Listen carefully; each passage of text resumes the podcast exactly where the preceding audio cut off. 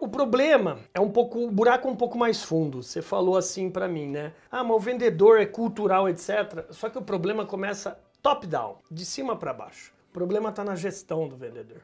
Não é no vendedor, é no gestor. Porque se você tem um empresário, se você tem um comerciante, um lojista, um gerente de vendas, um supervisor de vendas, um diretor, um empreendedor que não estimula o estudo para a equipe dele, ferrou!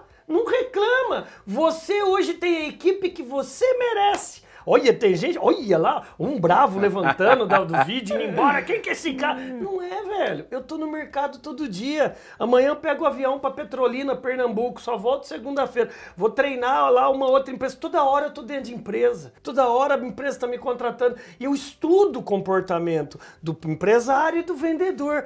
Cara, você vai esperar um jogador de futebol ficar coxudo, pernão lá, ficar fortão se você não dá, se você não dá para ele alimentação, nutricionista se você não dá academia, você vai esperar de um vendedor ter uma ex excelente expertise. Se você não é o fomentador desse crescimento, então o buraco está um pouco mais embaixo.